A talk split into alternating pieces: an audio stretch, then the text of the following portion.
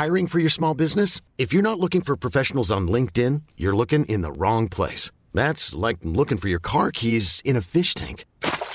LinkedIn helps you hire professionals you can't find anywhere else, even those who aren't actively searching for a new job but might be open to the perfect role. In a given month, over 70% of LinkedIn users don't even visit other leading job sites. So start looking in the right place. With LinkedIn, you can hire professionals like a professional. Post your free job on linkedin.com slash achieve today. There's never been a faster or easier way to start your weight loss journey than with PlushCare.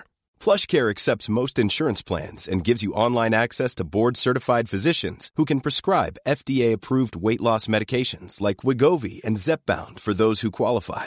Take charge of your health and speak with a board-certified physician about a weight loss plan that's right for you. Get started today at plushcare.com slash weight loss. That's plushcare.com slash weight loss. plushcare.com slash weight loss. Hey, it's Ryan Reynolds, and I'm here with Keith, co-star of my upcoming film, If, only in theaters May 17th. Do you want to tell people the big news?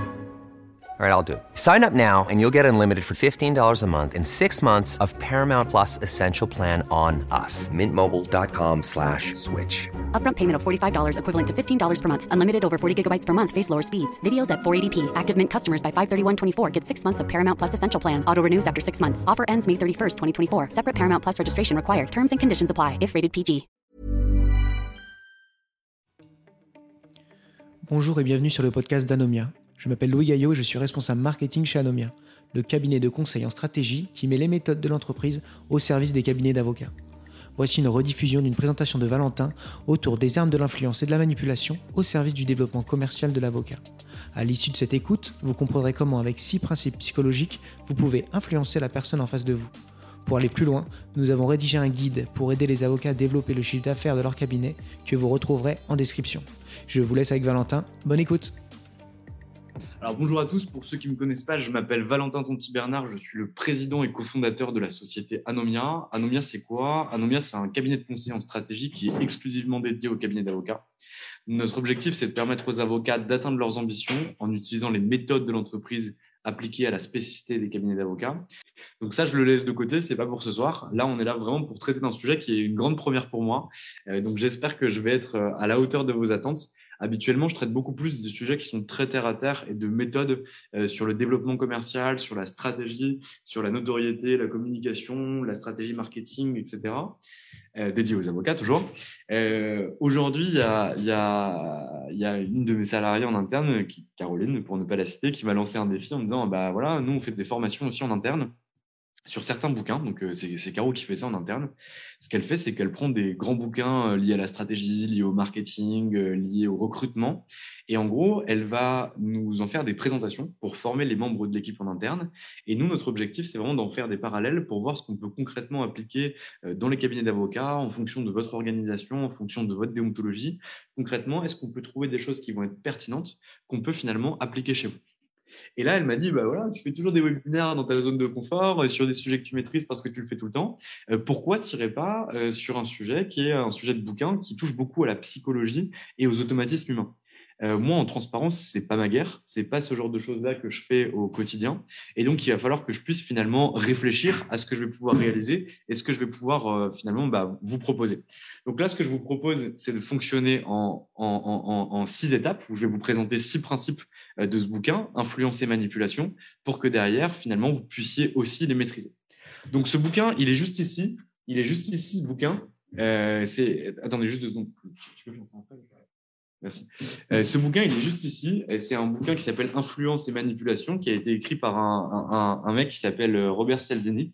Donc, en gros, lui, ce qu'il a fait, euh, c'est qu'il a fait énormément d'études, euh, où il s'est documenté sur beaucoup d'études qui ont été faites euh, auprès de certaines populations pour finalement essayer de détecter les façons dans la vie où on est influencé, où on est manipulé, sans le savoir. C'est pas forcément des gens malveillants qui fonctionnent de cette manière, mais en fait, c'est dû à nos automatismes et à nos biais cognitifs euh, ce qui fait qu'en réalité, on se comporte d'une certaine manière, ou plutôt d'une autre, euh, pour derrière, euh, pour, enfin, comment dire, on se comporte d'une certaine manière, de façon automatique, sans réellement se rendre compte.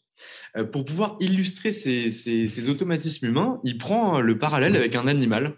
donc, je vais vous le donner. Moi, ça m'a fait beaucoup rire quand j'en ai, quand j'en ai entendu parler. c'est le parallèle avec finalement un, un, dindon, donc la dinde. En gros, la maman dinde, lorsqu'elle s'adresse à ses dindonos, à ses petits dindons, pour les rassurer, en réalité, elle a un cri qui est le chip chip. Donc en gros, elle va faire chip chip et les dindonos vont être rassurés, donc vont bien se sentir, ne vont pas avoir peur, ne vont pas être énervés, etc. L'ennemi euh, de la dinde et des dindonos notamment, c'est le putois. C'est vraiment leur ennemi farouche, c'est un grand prédateur de dindonos. Et donc en réalité, euh, les scientifiques américains ont fait une étude. C'est-à-dire qu'ils ont envoyé pour la première fois euh, un putois à proximité des dindonos, et ceux-ci sont devenus complètement dingues, extrêmement stressés, et la maman dinde est finalement venue aider ces dindonos pour chasser le putois, qui est un grand prédateur. Et donc, pour euh, justement euh, illustrer et rendre transparent cet automatisme qui existe pas seulement chez l'homme, mais aussi chez les animaux, euh, des chercheurs ont mis une, un magnétophone sous, attaché sous le ventre du putois, donc c'était un vrai putois. Et lorsque le putois s'approchait des dindonos, ils ont fait, sortir comme son le fameux chip chip qui est le, le, bruit de la maman d'Inde qui rassure les dindonos.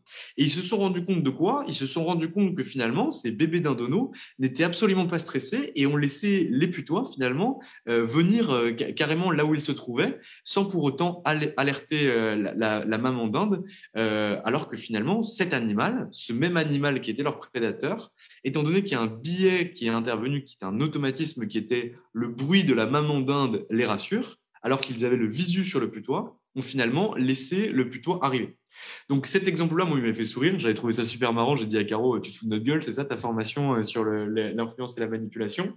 Et en réalité, euh, c'est un exemple qui est très parlant, puisqu'en fait, il vient illustrer le fait qu'on se comporte d'une certaine manière, on est influencé par certains biais, euh, par certaines formes de manipulation, consciente ou inconsciente, qui font qu'on va agir d'une certaine manière ou qu'on va se sentir redevable ou qu'on va vouloir faire telle ou telle chose parce qu'en réalité, on a été influencé sans pour autant le savoir. Donc ce bouquin que je, que je vous remontre là, il fait un, paquet de pages. Je vais essayer de vous le résumer en six grands principes que j'ai trouvé les plus pertinents euh, à appliquer dans votre activité. Il y a des principes que je traiterai pas, etc., qui sont pas pertinents. Mais en gros, l'objectif, c'est de pouvoir illustrer ces principes. Pour vous donner un automatisme sur l'être humain, il y a eu un test qui a été fait où, en gros, on va dans une entreprise, il y a 10 personnes devant nous à la photocopieuse, et la 11e personne qui arrive, elle demande aux 10 de devant euh, si euh, elle, est, elle peut passer devant eux euh, en n'ayant que 5 photocopies à faire parce qu'elle est pressée.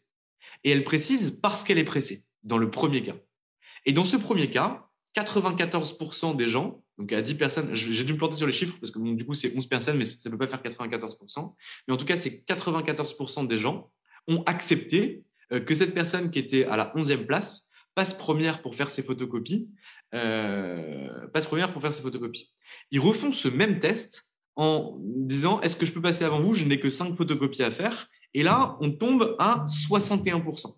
61% des gens ont validé. Alors on pourrait penser que c'est parce que la personne a ajouté je suis pressé derrière, que les gens ont accepté. Mais en réalité, il explique par cette étude-là que c'est grâce au parce que, en gros, à partir du moment où vous allez vous expliquer, les gens vont avoir plus tendance à vous suivre. Et ça, finalement, même sans le savoir, en agissant au quotidien, ça influence votre comportement et finalement, ça vous manipule. Donc, on ne va pas rentrer dans des détails comme ça. Euh, là, je vous explique juste quelle est la substance du bouquin et comment il a été réalisé. Tout est fait sur des expériences, tout est très itératif. Et du coup, on va ressortir un certain nombre de critères qui vont pouvoir s'appliquer pour votre activité. Donc, le premier critère qu'on va voir ensemble, c'est la réciprocité. Le deuxième critère qu'on va voir ensemble, c'est l'engagement et la cohérence. La troisième chose, ça va être la preuve sociale. La quatrième chose, ça va être la sympathie. La cinquième chose, ça va être l'autorité. Et la sixième chose, ça va être la rareté. On va voir, par l'intermédiaire de ces principes, comment finalement vous pouvez, alors non pas lutter contre l'influence et la manipulation, c'est pas le cœur du webinaire, mais c'est se servir de ces principes-là pour finalement aider au développement commercial de votre activité. Euh, ça ne veut pas dire que vous êtes des gens euh, pas sympas, etc. C'est juste que vous servez des automatismes qui sont utilisés depuis des années et des années dans la publicité, dans le marketing, dans l'influence, pour finalement pousser à l'achat ou en tout cas à avoir plus de confiance avec vos prospects et clients potentiels. Donc franchement, c'est un test. Euh, je ne sais pas si ça va être qualitatif. Euh, j'espère que ça sera le cas. Donc euh, je, compte sur vos retours pour pouvoir me dire, Valentin, c'était à chier, reste sur la vente et sur le développement commercial, c'est beaucoup mieux. Ou au contraire, bah, en fait, c'est un format qui nous a plu. on aimerait avoir d'autres bouquins qui soient commentés de cette manière-là et appliqués à notre activité d'avocat. Donc, j'espère que ça va être cool. Il faut sortir un petit peu de sa zone de confort et, et c'est ce que je vais faire. Donc, le premier principe, c'est le principe de réciprocité. En gros, ce principe-là, je vais le découper de deux manières. L'auteur nous dit dans son bouquin qu'à partir du moment où euh, on, donne, on a plus tendance à, enfin, à partir du moment où, vous donnez quelque chose à quelqu'un, ça crée auprès de lui une espèce de dette morale euh, qui, va peser sur lui euh, de façon consciente ou inconsciente. Et en fonction de ça, il va pouvoir avoir des comportements qui vont être différents. Concrètement, je prends un exemple euh, qui est celui d'Anomia. Aujourd'hui, on donne énormément de contenu gratuit. On va donner des podcasts, on va donner des webinaires, on va fournir des articles, on va fournir des guides méthodiques, des études, énormément, énormément de contenu qu'on ne va pas vous faire payer, que vous allez pouvoir aller consulter gratuitement. Ça, ça nous permet bien sûr de montrer notre expertise, de vous aider de façon gratuite, etc. Mais ça peut créer en vous une dette en vous disant j'ai eu déjà Valentin au téléphone, que ce soit moi ou Valentin Neurière euh, qui vous recontactera après ce, après ce webinaire, euh, où je les ai déjà vus, je les ai déjà entendus, etc. En réalité, ils m'ont donné de l'information, ils m'ont donné des conseils gratuitement lorsque je les ai eus au téléphone. Le jour où je choisirai un prestataire pour finalement réussir à m'améliorer, c'est vers eux que je me, que je me tournerai directement.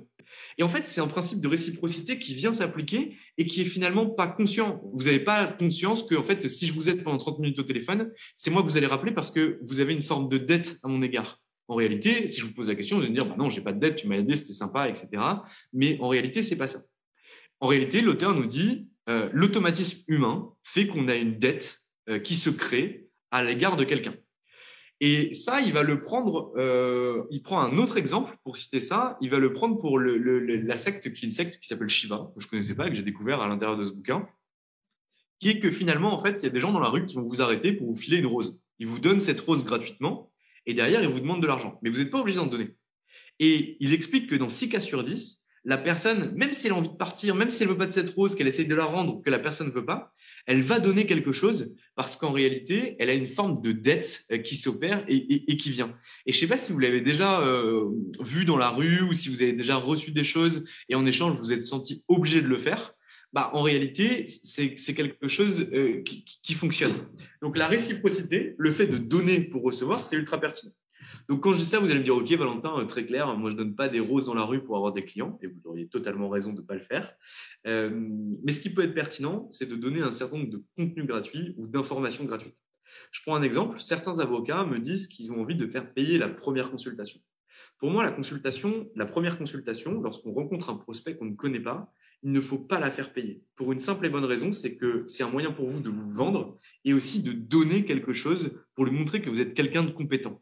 Et quand vous allez donner de façon gratuite pour montrer que vous êtes quelqu'un de compétent, cette personne-là va dire putain, il me donne ça gratuitement, qu'est-ce que j'aurais si je payais?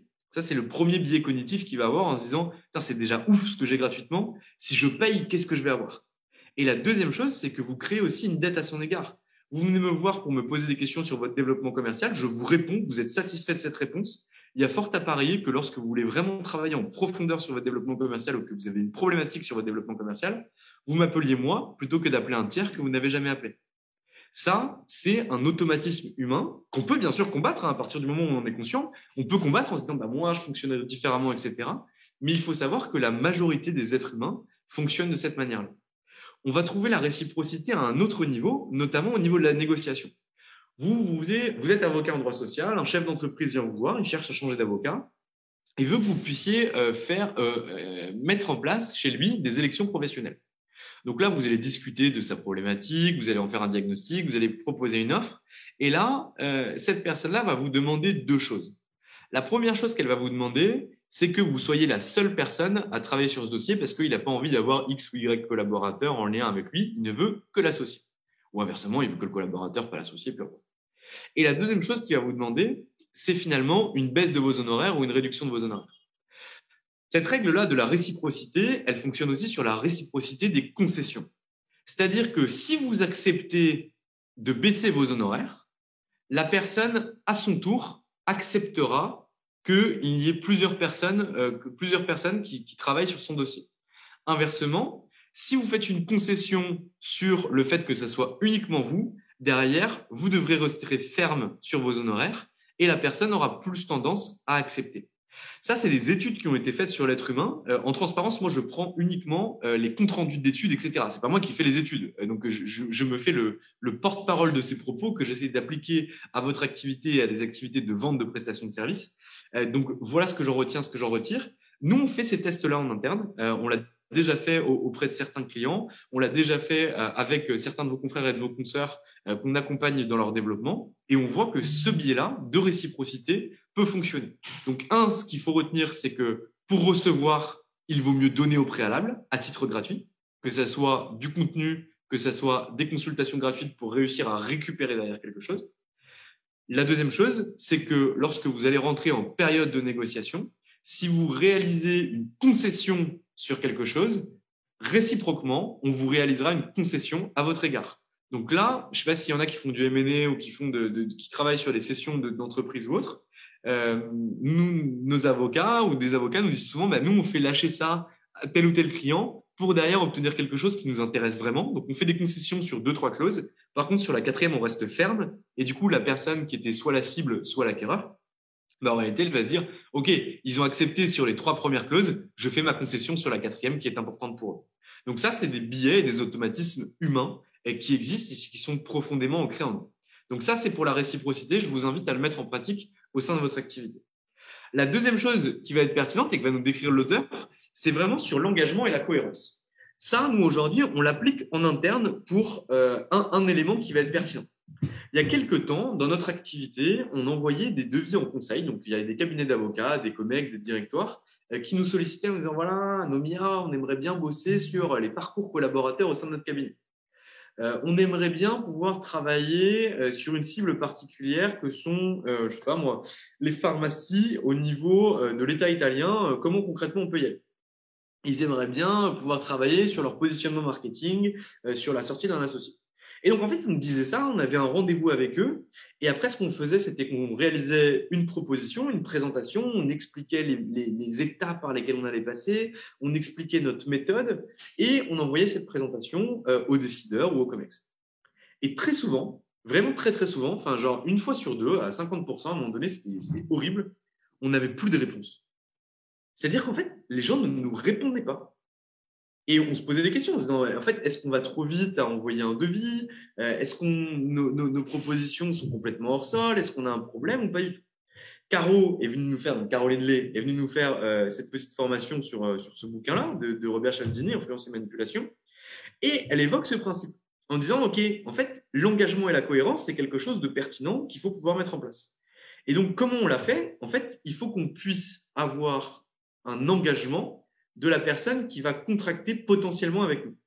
Donc, ce qu'on fait aujourd'hui, c'est que plutôt que d'envoyer directement une présentation, une proposition avec un devis euh, à la cible, donc euh, au, client, au cabinet avec lequel on peut bosser, en fait, ce qu'on va faire, c'est qu'avant de réaliser la présentation et la proposition, on va demander au cabinet de nous envoyer un certain nombre de documents. Pourquoi on fait ça? Parce qu'en réalité, à partir du moment où il s'engage, c'est-à-dire qu'il va collecter de la documentation et qu'il va nous envoyer, il y a fort à parier, c'était l'hypothèse de base, que lorsqu'on lui envoie nous-mêmes notre travail et notre rendu, cette personne se sente engagée. Ça ne veut pas dire qu'elle va accepter, ça ne veut pas dire qu'elle va refuser non plus, mais qu'au moins on puisse avoir un retour.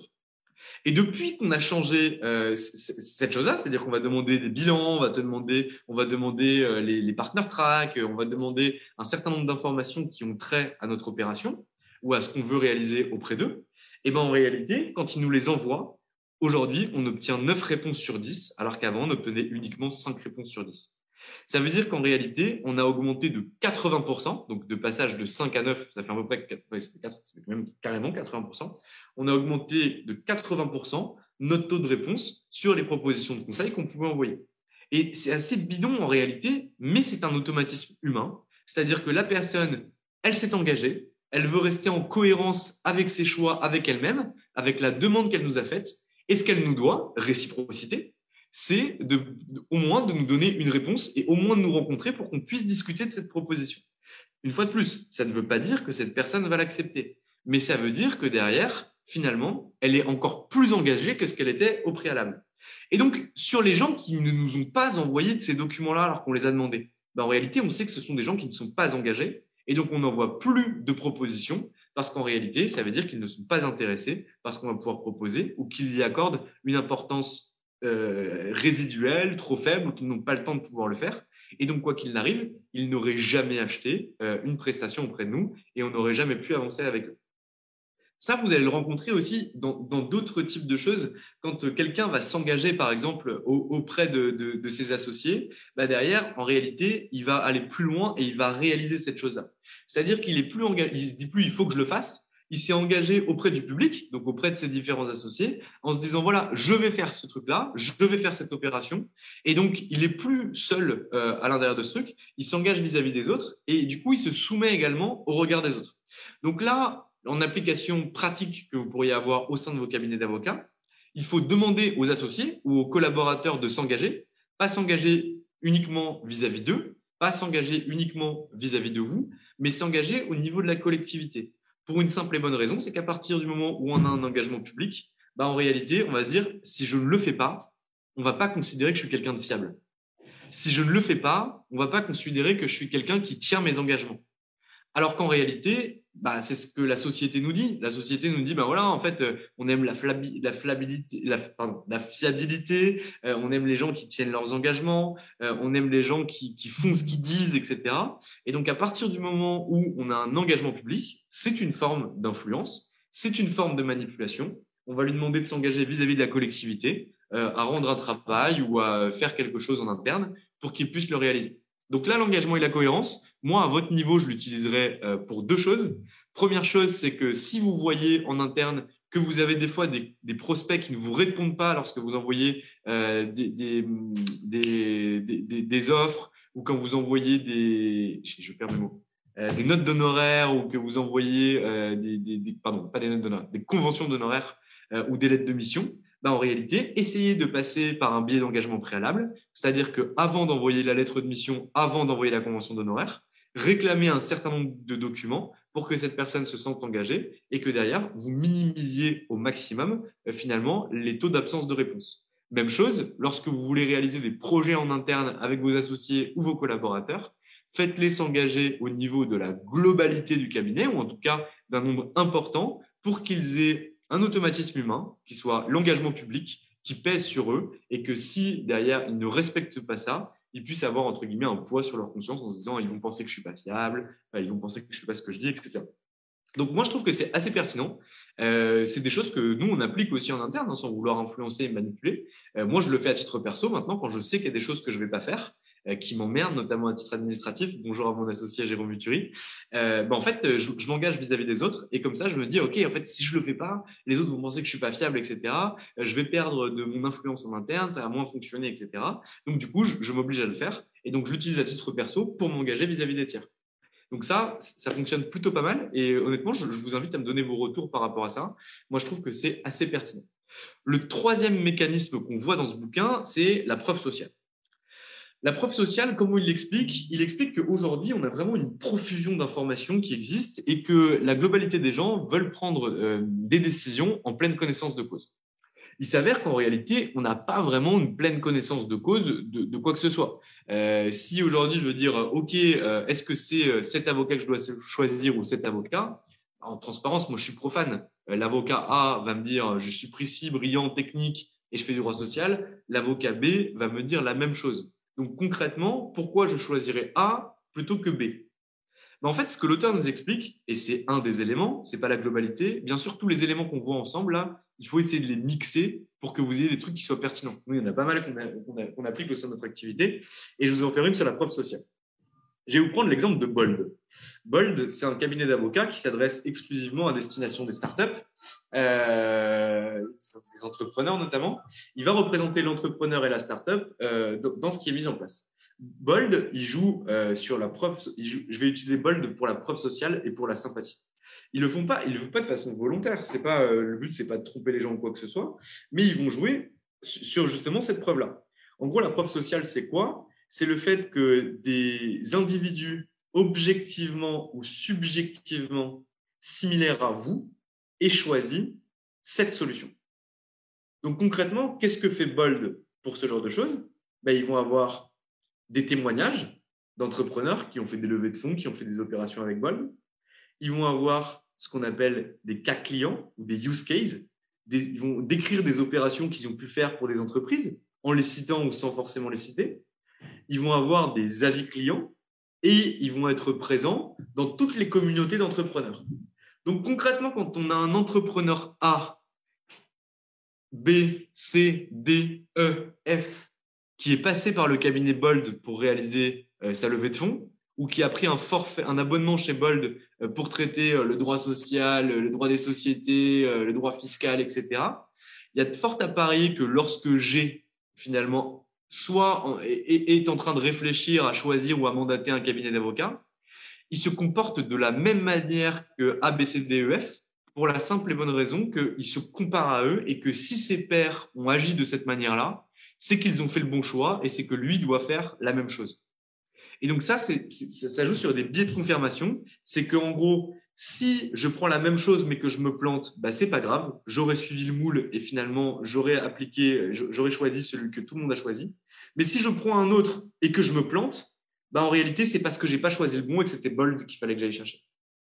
Et ça, ça s'applique beaucoup dans les, dans les activités que vous pouvez avoir. Donc concrètement, comment on bénéficie de la preuve sociale Nous, chez Anomia, par exemple, ce qu'on fait, euh, c'est qu'on a énormément d'avis clients qui sont d'articles, d'avis clients, euh, de vidéos, de cas clients qui ont été réalisés, euh, de recommandations qui nous sont envoyées par des avocats pour que derrière, on puisse finalement montrer que bah, les avocats qui se développent aujourd'hui, qui veulent aller plus loin dans leur développement commercial avec de vraies méthodes, ils passent par Anomia. Et pour vous prouver ça, ce qu'on fait, c'est qu'on fait témoigner nos avocats, on écrit des cas clients là-dessus, on vous donne énormément d'informations, on fait énormément de bruit euh, sur, euh, euh, les, réseaux, on communique énormément, on enregistre des podcasts avec des grands avocats, des, avocats moins connus, des clients de cabinet d'avocats pour vous montrer qu'on fait partie de ce système-là. Notre objectif, une fois de plus, n'est pas de vous influencer ou de vous manipuler. Notre objectif, c'est simplement de communiquer sur notre expertise et vous montrer qu'on est, en tout cas qu'on essaye de l'être, hein, on ne l'est pas encore aujourd'hui, mais qu'on est omniprésent sur ce secteur et qu'on discute avec quasiment tous les acteurs du marché et avec énormément d'avocats. Ça veut dire que potentiellement, si on fait bien notre travail, le jour où euh, quelqu'un, euh, vous, vous êtes ici, donc c'est que vous nous connaissez au moins un petit peu, quelqu'un va se dire, OK, euh, voilà, vous trouvez un dîner, euh, quelqu'un a envie de développer sa clientèle et vous en parle, vous allez lui dire va voir Anomia. Et en fait, il va regarder ce qui se passe sur Anomia et il va dire si 500 avocats euh, ont été satisfaits et se sont déjà formés chez Anomia, c'est que c'était une bonne chose et qu'il faut que j'y aille moi aussi. Et s'il voit une autre formation qui est disponible, qui a moins de preuves sociales, qui connaît moins de gens qui ont réalisé cette formation, etc., il aura tendance à aller vers la formation A plutôt que vers la formation B. Parce qu'en réalité, socialement, au vu des gens qui sont objectivement similaires à lui, ceux-ci auront fait le choix d'Anomia, par exemple, je me, sauce beaucoup là, hein, auront fait le choix d'Anomia ou de cet avocat, hein, si on raisonne par les, par les avocats. Et donc, du coup, bah, derrière, il va faire la même chose. Et donc ça, c'est vraiment très important de pouvoir le maîtriser, c'est que vous devez avoir des preuves sociales de votre compétence. Il n'y a rien de plus similaire à, un avocat qu'à un autre avocat quand on est profane. Pourquoi j'irais choisir A plutôt que B? Quand je le rencontre, c'est différent, mais sans le rencontrer, sans le connaître. quand je le rencontre, il y, a des, aspects humains qui vont jouer, etc. Mais si je dois choisir entre maître A et maître B, euh, que j'ai juste vu sur Internet, qu'on m'en a parlé, je ne sais pas comment faire. Donc, c'est la preuve sociale qui va faire que finalement, je vais plutôt aller voir A ou aller voir B. Après, si je signe, ça sera un travail de vente, etc. Ce sera différent. Donc vraiment, la preuve sociale, il faut la maîtriser et il faut l'intégrer dans votre activité. Quatrième principe, c'est le principe de la sympathie. Alors ça, c'est tarte à la crème de dingue. Même chose que pour les dindons et le chip chip. Euh, quand Caro a dit euh, il faut être sympa, euh, la sympathie, c'est l'influence et la manipulation. En transparence, j'étais assez perplexe. C'est-à-dire que la sympathie, bah, es sympa ou t'es pas sympa. ok, en quoi c'est de l'influence et de la manipulation? C'est plutôt un trait de personnalité, plutôt un trait de personne. Et en réalité, c'est pas vraiment ça. Et en fait, elle est rentrée dans le détail et j'ai vu que c'était assez pertinent, notamment sur deux aspects que j'ai gardés euh, pour vous, euh, pour les, cabinets d'avocats. Le premier aspect, c'est des trucs basiques. Je vous donne les trucs tarte à la crème et après je rentre dans les deux aspects que j'ai retenus. Euh, premier truc, tarte à la crème, c'est que quelqu'un qui sourit, qui est sympa, qui est gentil, etc., il donne plus confiance ou il donne plus envie qu'un mec qui tire la gueule et qui n'est pas agréable. Ok, rien de nouveau sous le soleil, j'ai pas inventé l'autre chose en vous disant ça. La deuxième chose que j'ai trouvée vraiment pertinente, quand j'y ai réfléchi, quand j'ai pris des exemples, et du coup, je vais conserver l'exemple de Bold, et je prendrai l'exemple de d'autres cabinets d'avocats, euh, elle dit, en fait, l'auteur dit, et Caro me transcrit, euh, l'auteur dit, euh, la sympathie, finalement, c'est pas forcément le fait d'être sympa, mais c'est aussi la sympathie que, représente la personne qui est en face de vous. Et pour pouvoir être sympa auprès d'une personne, finalement, il faut un peu lui ressembler, il faut un peu parler son langage, il faut avoir les mêmes termes. Et je me dis, OK, je comprends, très bien. Euh, et en fait, je regarde les avocats de chez Bold. Les avocats de chez Bold, c'est pas des gens qui sont en costume cravate toute la journée, tirent à quatre épingles, etc. Euh, ils n'utilisent pas euh, des langages comme euh, sui generis, in fine, nonobstant et toute la clique. Il n'y a pas de latinisme chez eux, il n'y a pas de chichi. Ils vont parler de façon extrêmement cash ils vont mettre des baskets, ils vont utiliser beaucoup d'anglicismes, ils vont utiliser des termes de la startup nation comme euh, disruption, innovation, scale-up, euh, cash flow, euh, qui, vont pouvoir utiliser pour se rendre sympathique auprès de la cible qu'ils visent. C'est-à-dire qu'en gros, si mon objectif, c'est de réussir à toucher des entrepreneurs qui ont entre 20 et 25 ans, euh, qui sortent d'écoles de commerce et qui sont euh, passionnés de littérature américaine pour dire des bouquins euh, Zero to One, Lean Startup, etc., en fait, ils adaptent leur code. Et en gros, ben, ils foutent des baskets, ils mettent des t-shirts blancs, ils parlent comme des, comme des entrepreneurs, ils se tutoient avec leurs clients, ils se tutoient entre eux au sein de leur association, etc. Et donc finalement, ils, prennent les codes de leurs clients qu'ils appliquent en interne et ils utilisent leur langage. Ça, ça les rend extrêmement sympathiques auprès de leurs clients ou auprès de leurs cibles. Pour une simple et bonne raison, c'est qu'on a une image de l'avocat qui est un mec ou une nana un peu poussiéreux, euh, il parle latin, il facture un peu d'une manière extrêmement bizarre, etc. Et donc, eux, tout ce qu'ils ont mis en place pour se rendre sympathiques auprès de leur clientèle et surtout pertinent, ben, en réalité, ils ont euh, pris le langage, ils ont pris le style vestimentaire, euh, ils ont fonctionné en termes de prix euh, comme ce qui existe sur les, les, offres que proposent leurs clients. Ils ont beaucoup de clients dans la tech, et donc on fonctionne sous termes d'abonnement, etc. Ah, que fait Bold? Il propose des abonnements à hauteur de, alors j'ai plus le chiffre en tête, mais entre 500 et 1000 balles par mois, et des abonnements qui peuvent monter plus haut en fonction de la taille de l'entreprise. Et donc finalement, comme sur un service euh, en, en, ligne, comme sur un logiciel en ligne, un SaaS. Et donc en gros, ils appliquent les codes de leurs clients à leur cabinet d'avocat. Même chose, on prend un cabinet, euh, je sais pas, euh, comme Darrois. Euh, chez Darrois, vous allez avoir des gens avec des beaux costumes, des belles montres, un peu tirées à quatre épingles, etc. pourquoi? Parce qu'en réalité, bah, leurs clients, c'est les mêmes. leurs clients, c'est Martin Bouygues, c'est François Pinault, c'est des deals menés donc sur, sur, des grosses opérations, ce qu'on appelle du large cap. Bah, en réalité, ils s'habillent comme eux. si tu, tu, as des clients qui sont des fonds d'investissement américains dans le private equity, tu te comportera pas de la même manière euh, que si tes clients, euh, c'est des, euh, des, des, jeunes entrepreneurs. Donc concrètement, il faut réussir à coller à l'image de vos clients pour inspirer de l'insympathie. Aujourd'hui, un avocat de 60 ans qui chercherait à représenter des entrepreneurs de 25 piges, alors que derrière, il a une énorme cravate, des chaussures, il parle de façon extrêmement complexe, ne pas ses honoraires, il fonctionne pas avec des outils technologiques, c'est impossible. Pour l'entrepreneur, ça lui ressemblera pas. Ce sera pas lui. L'avocat ne paraîtra pas sympathique à leur égard. Et donc, la vente sera extrêmement complexe. Donc, par la sympathie, outre le fait de dire qu'il faut être sympa, faire des sourires, etc., on a finalement des billets qu'on peut appliquer au sein de son activité pour devenir finalement pertinent et aider la vente de ce qu'on va pouvoir réaliser. Ça, c'était le quatrième point. Le cinquième point, ça va être en rapport avec l'autorité. Ça, l'autorité, franchement, vous maîtrisez. C'est-à-dire qu'en gros, pour pouvoir définir l'autorité, on va utiliser trois points qui vont être pertinents. On va avoir le titre. Eh, vous êtes avocat, ça impose quand même. Eh, c'est comme un, médecin. D'ailleurs, l'étude dans le bouquin, dans ce, bouquin-là, la influence et manipulation, eh, l'exemple qui est pris, c'est l'exemple de médecins aux États-Unis. En gros, ils font des tests. Ils appellent, euh, des médecins appellent 1000 infirmières donc, en gros, euh, chaque médecin appelle l'infirmière et ils vont leur ordonner de pouvoir euh, donner à un patient euh, quelque chose qui est létal pour eux. Donc, bien sûr, sur le, test, c'est de la flotte qu'on met à l'intérieur de la piqûre et ce n'est pas un, poison qui va tuer les patients. Et on voit que sur les 1000 personnes qui ont été appelées, il y en a 12%. 12%, ça fait quand même 120 personnes. Hein. 120 personnes qui auraient été tuées euh, si jamais ça ne devait pas être de l'eau à l'intérieur. Ça, ça veut dire quoi? Ça veut dire qu'on ne remet pas en cause l'ordre à partir du moment où il y a un lien d'autorité. Euh, pas en cause, je vous ai dit qu'il y avait 12%, je n'ai pas dit il y a 100% des gens. Ça veut dire qu'il y a quand même des, tests qui sont faits, il y a quand même des gens qui disent mais non, euh, docteur, on ne peut pas fonctionner comme ça parce que derrière il est allergique à ça ou ça, ça ne va pas aller, etc. Mais il y a quand même 12% qui ne se posent pas de questions. C'est le médecin qui a parlé, on le fait. Il y a aussi une expérience qui est une expérience assez connue, qui est l'expérience de Milgram, je ne vais pas revenir là-dessus, qui fait aussi référence à l'argument d'autorité. C'est fait ça, ok, j'exécute. Il n'y a pas de débat. Donc en gros, l'auteur à l'intérieur de ce truc-là, c'est pas un ordre, pas vous n'avez pas des soldats en face de vous, vous avez des clients. Donc concrètement, comment est-ce qu'on fait pour avoir l'autorité dessus? Bah, En gros, l'autorité, ça va se faire par la posture, ça va se faire déjà par votre titre. Vous êtes avocat, moi j'ai un avocat qui me parle, alors c'est mes clients, donc du coup j'en connais plein, mais vous allez voir des copains à moi qui sont entrepreneurs, qui travaillent pas avec des avocats. Quand l'avocat parle, c'est parole d'évangile. Quand l'avocat parle, on fait ce qu'il dit, on fait rien d'autre.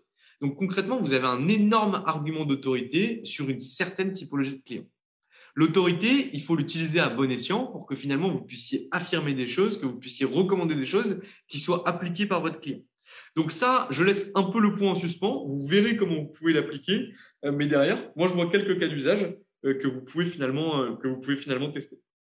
Le dernier point, qui est mon sixième point, et j'espère que j'en ai pas oublié, ça va être sur la rareté. La rareté, je vais, je vais m'intéresser vachement à ça. C'est un truc qui me plaît euh, Franchement, j'ai lu plein de trucs dessus et je trouve ça ultra pertinent. Ça va notamment parler de votre politique de prix, euh, de votre politique de facturation. Et après, on verra d'autres éléments avec les effets de contraste, etc. Mais c'est assez chouette.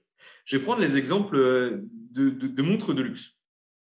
En gros, il y a un marketing qui a été créé par Rolex, pour ne pas les citer, qui est de dire, mais en fait, voilà, pour qu'on rende une montre rare, pour que les gens aient envie de l'acheter et qu'ils soient prêts à la payer très cher, bah, en fait, ce qu'on va faire, c'est qu'on va créer la rareté sur le marché.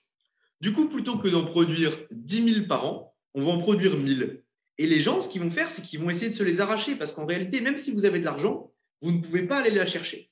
On va vous mettre sur des listes d'attente, on va vous mettre sur des listes de souhaits, on va vous, vous envoyer du marketing dans la tronche pour que vous ayez envie d'avoir cette montre, que, finalement vous cultiviez votre attache pour ce truc-là et que derrière vous fassiez tout pour aller la chercher. Alors là, vous allez me dire, OK, Valentin, super, euh, mais moi, je ne vais pas être rare auprès de mes clients. Euh, je ne vais pas euh, dire, voilà, je vais travailler seulement avec cinq clients. tout le monde ne va pas se battre pour travailler avec moi, etc. C'est vrai, c'est tout à fait vrai. C'est-à-dire que derrière, vous pourriez par contre très bien expliquer que sur un secteur d'activité donné, vous ne travaillez qu'avec cinq entreprises. Donc concrètement, euh, vous bossez, euh, je sais pas moi, euh, dans le secteur des constructeurs automobiles. Vous allez expliquer que vous ne travaillez seulement qu'avec trois constructeurs et avec personne d'autre. Et que les trois premiers constructeurs qui veulent bosser avec vous, ça va pouvoir être pertinent.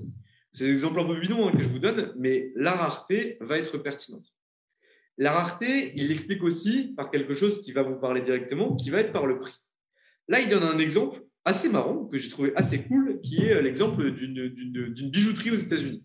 En gros, il y a une bijoutière, elle fait des commandes de bijoux et elle va acheter des bijoux avec une pierre euh, qui s'appelle le, turquoise ou une pierre turquoise. Je ne sais plus exactement si c'est la couleur ou le nom de la pierre, mais peu importe. Euh, et en fait, la bijoutière, on voit que ces pierres-là, elles ne se vendent pas. Elles ne partent pas, c'est compliqué, etc. Donc, euh, c'est pas grave, elle se part en vacances. Et ce qu'elle fait, c'est que sur le comptoir, elle laisse un message écrit à la main pour sa vendeuse en lui mettant un truc euh, du style euh, propose les turquoises à, et là elle écrit 1 sur 2, donc à la moitié du prix. Donc je sais pas, c'était à 100, elle demande de les proposer à 50 euh, parce que derrière il faut écouler tout le stock. La vendeuse, elle reçoit le ticket, etc. Elle lit le truc, bon voilà. Et la bijoutière revient de vacances et elle voit que tout a été vidé. Et elle dit, ah bah super, tout a été vidé, nickel. Et donc, elle prend sa caisse pour euh, voir finalement ce qu'elle a perdu et évaluer les pertes, parce que ben voilà, elle, elle voulait vendre à la moitié du prix ce qu'elle a, a finalement vendu. Et là, elle se rend compte qu'elle a fait énormément de bénéfices. Et là, elle ne comprend pas, elle ne sait pas ce qui se passe, elle se dit putain, il y a eu une erreur dans la caisse, qu'est-ce qui s'est passé, qui a mis de l'argent ici, etc. Elle ne comprend pas. Et donc, elle appelle sa vendeuse, elle lui dit Écoute, euh, Cheryl, je ne sais pas comment elle s'appelait, mais on va l'appeler Cheryl, euh, c'est des Américains, euh, je ne comprends pas concrètement pourquoi finalement on a un, bénéfice alors que je m'attendais à trouver une perte. Elle dit, mais je comprends pas, tu m'as demandé de multiplier par deux le prix. Et en fait, la vendeuse, elle n'avait pas capté. Euh, la, patronne de la bijouterie a demandé de diviser le prix par deux et elle a du mal à écrire ou je ne sais pas ce qui s'est passé. Et la vendeuse a compris qu'il fallait multiplier le prix par deux. Et en multipliant le prix par deux, ce qui est dingue, c'est que tout a été vendu. Pourquoi? Parce que le consommateur va réaliser que le prix est égal à la qualité. OK? C'est-à-dire qu'il l'explique en disant on ne peut pas être un expert sur tout. Donc concrètement, on va raisonner en prix. On va dire que pour toute chose, on a un prix et que si ce prix-là est atteint, bah, en réalité, on va considérer que c'est une certaine forme de qualité. Euh, si le prix du dessus est réalisé, on va considérer que c'est du haut de gamme. Moi, je sais pas pour vous, euh, j'aime bien le pinard, mais euh, quand j'ai envie d'aller chez des copains pour faire la fête et que je sais qu'on va pas à un repas, etc., mais qu'on va boire un petit peu de vin, euh, j'ai pas besoin d'avoir des Châteauneuf du Pape, des Nuits Saint-Georges ou je sais pas quoi. Bah, en réalité, je vais me dire, ok, je considère qu'un vin chez Monoprix qui commence à être quali, c'est un vin à 8 balles. Pourquoi j'ai ce biais cognitif-là Parce qu'en fait, on, m'a fait comprendre qu'un vin qui, qui était une bonne qualité était un vin à 8 euros. Mais quand vous savez ça, quand vous êtes agriculteur, quand vous êtes producteur de vin, si on estime que le prix, l'automatisme du prix humain euh, qui va être pertinent, ça va être à partir de 8 balles. Si vous avez une bouteille qui valait avant 3, vous changez l'étiquette et vous la fournissez maintenant à 8. Ça veut dire que je vais acheter cette bouteille à 8 euros parce que je vais trouver que ça commence à être de la qualité. Je vais l'amener chez mes copains et je vais la boire. Et je vais trouver que cette bouteille est bonne. Sauf si elle est objectivement dégueulasse. Si c'est du vinaigre ou je sais pas quoi, il y, a un moment donné où je vais me dire, OK, c'est pas bon, ça va pas, etc. Mais j'aurais tellement assimilé le prix à une certaine forme de qualité que même lorsque je consommerai cette bouteille, j'aurai l'impression que finalement c'est de la qualité.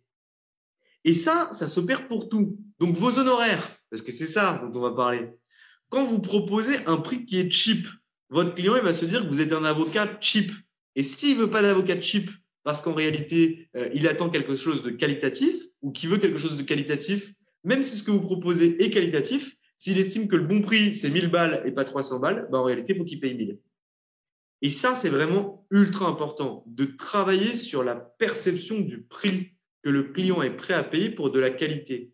N'ayez pas peur, n'ayez pas l'impression que vous arnaquez un client lorsque vous travaillez simplement deux heures et que vous facturez 2000 euros. Si cette personne pense que le prix de la qualité est 2000 euros et que vous fournissez de la qualité, si vous proposez votre taux horaire, qui serait par exemple de 200 euros, vous travaillez deux heures, c'est-à-dire vous proposez 400 balles, jamais, au grand jamais, le prospect ne signera avec vous. Parce que le prix, sa perception du prix de la qualité commence à 2000. Si vous proposez 400, vous êtes cinq fois en dessous de ce qu'il attend. Et donc, il va considérer que c'est n'importe quoi. Pareil, je vais chez Decathlon ce week-end, euh, parce que j'avais une randonnée à faire. Donc, j'avais une randonnée samedi. Je vais chez Decathlon vendredi soir dans ma bourgade nancéenne. Je veux des chaussures de randonnée. Mes chaussures de randonnée, je me dis, je vais mettre 50 balles. Pourquoi 50 balles? Parce que je suis pas un grand sportif ni un grand randonneur, mais j'estime qu'en dessous de 50 balles, je vais avoir des ampoules. Bah, en fait, il y avait des chaussures à 14 euros de chez Decathlon, euh, qui étaient proposées par la marque euh, Decathlon, qui étaient peut-être très bien, mais j'ai estimé que le prix qui allait être pertinent pour moi, c'était 50 balles et j'ai mis 55 balles, je crois, dans mes chaussures. Pourquoi? Parce que je me suis dit qu'à partir de ce chiffre-là, finalement, euh, il y allait avoir un certain confort, je n'allais pas trop souffrir, euh, ça allait être plutôt stable, etc. Mais c'est la perception du prix que j'en avais. C'est-à-dire que ce qui est important, c'est de ne pas raisonner par rapport à votre taux horaire, ne pas raisonner par rapport au temps que vous passez, mais raisonner par rapport à la perception client et finalement ce qui va être pertinent pour lui. Le reste, on s'en fout. Si je passe cinq minutes avec vous au téléphone, que vous avez l'impression que ça a changé votre vie, que vous êtes une nouvelle personne, etc., et que dans votre esprit, ça vaut 100 000, c'est pas parce que j'ai travaillé avec cinq minutes que je vais vous demander 10 euh, balles. Je vous demanderai 100 000. Et ça, c'est vraiment ultra important à comprendre en termes de prix, en termes de facturation. C'est simplement des billets qu'on a, des automatismes qu'on a. On va simplement se dire, OK, euh, bah, pour, pour, je sais pas, pour manger euh, un McDo, j'ai 10 balles. Euh, pour pouvoir acheter une bagnole, j'ai 10 000. Euh, pour pouvoir faire ce truc-là, j'ai 500. Et il y a plein de gens qui en profitent en se disant, mais en fait, voilà, mon truc C'est les mécanismes qui, sont vachement mis en avant en ce moment euh, au niveau des influenceurs. Où en fait, ils vont acheter des trucs, donc le dropshipping, ils vont acheter des trucs à deux balles sur AliExpress qui font à peu près qualitatif. Ils mettent ça à 50 balles Et en réalité, derrière, bah, vous l'achetez, vous avez l'impression d'avoir acheté de la qualité. Eux, ils ont gagné 48 euros sur, ce qui avait été acheté. Et derrière vous, vous avez l'impression d'avoir de la qualité entre les mains, alors qu'en transparence, ça n'en est pas. Et ils se basent sur ces billets-là, c'est-à-dire sur les phénomènes de rareté et sur les phénomènes de contraste, pour que finalement, vous puissiez avoir de la qualité à un prix que vous avez fourni comme étant de la qualité. Donc faites super, super gaffe à ça. en règle générale, euh, le prix est égal à la qualité, mais à partir du moment où il y a des acteurs qui connaissent ces mécanismes humains, en réalité, ils peuvent mettre des beaux packaging qui donnent l'impression d'avoir de la qualité et en réalité qu'il n'y en ait pas derrière. Pour les avocats, c'est la même chose. Si d'ailleurs on a un prix en tête, il faut être absolument à ce prix-là. Et ça, c'est vraiment ultra important. Vous êtes arrivé à la fin de cet épisode. Pour avoir l'occasion de participer au prochain webinaire et de vous poser vos questions en direct, je vous invite à télécharger notre calendrier des webinaires que vous retrouverez en description de ce podcast. Nous restons à votre disposition pour toute autre question. N'hésitez pas à nous contacter et à très vite. Ever catch yourself eating the same flavorless dinner three days in a row? Dreaming of something better? Well, HelloFresh is your guilt-free dream come true, baby. It's me, Kiki Palmer. Let's wake up those taste buds with hot, juicy pecan-crusted chicken or garlic butter shrimp scampi. Mm. Hello Fresh. Stop dreaming of all the delicious possibilities and dig in at HelloFresh.com. Let's get this dinner party started.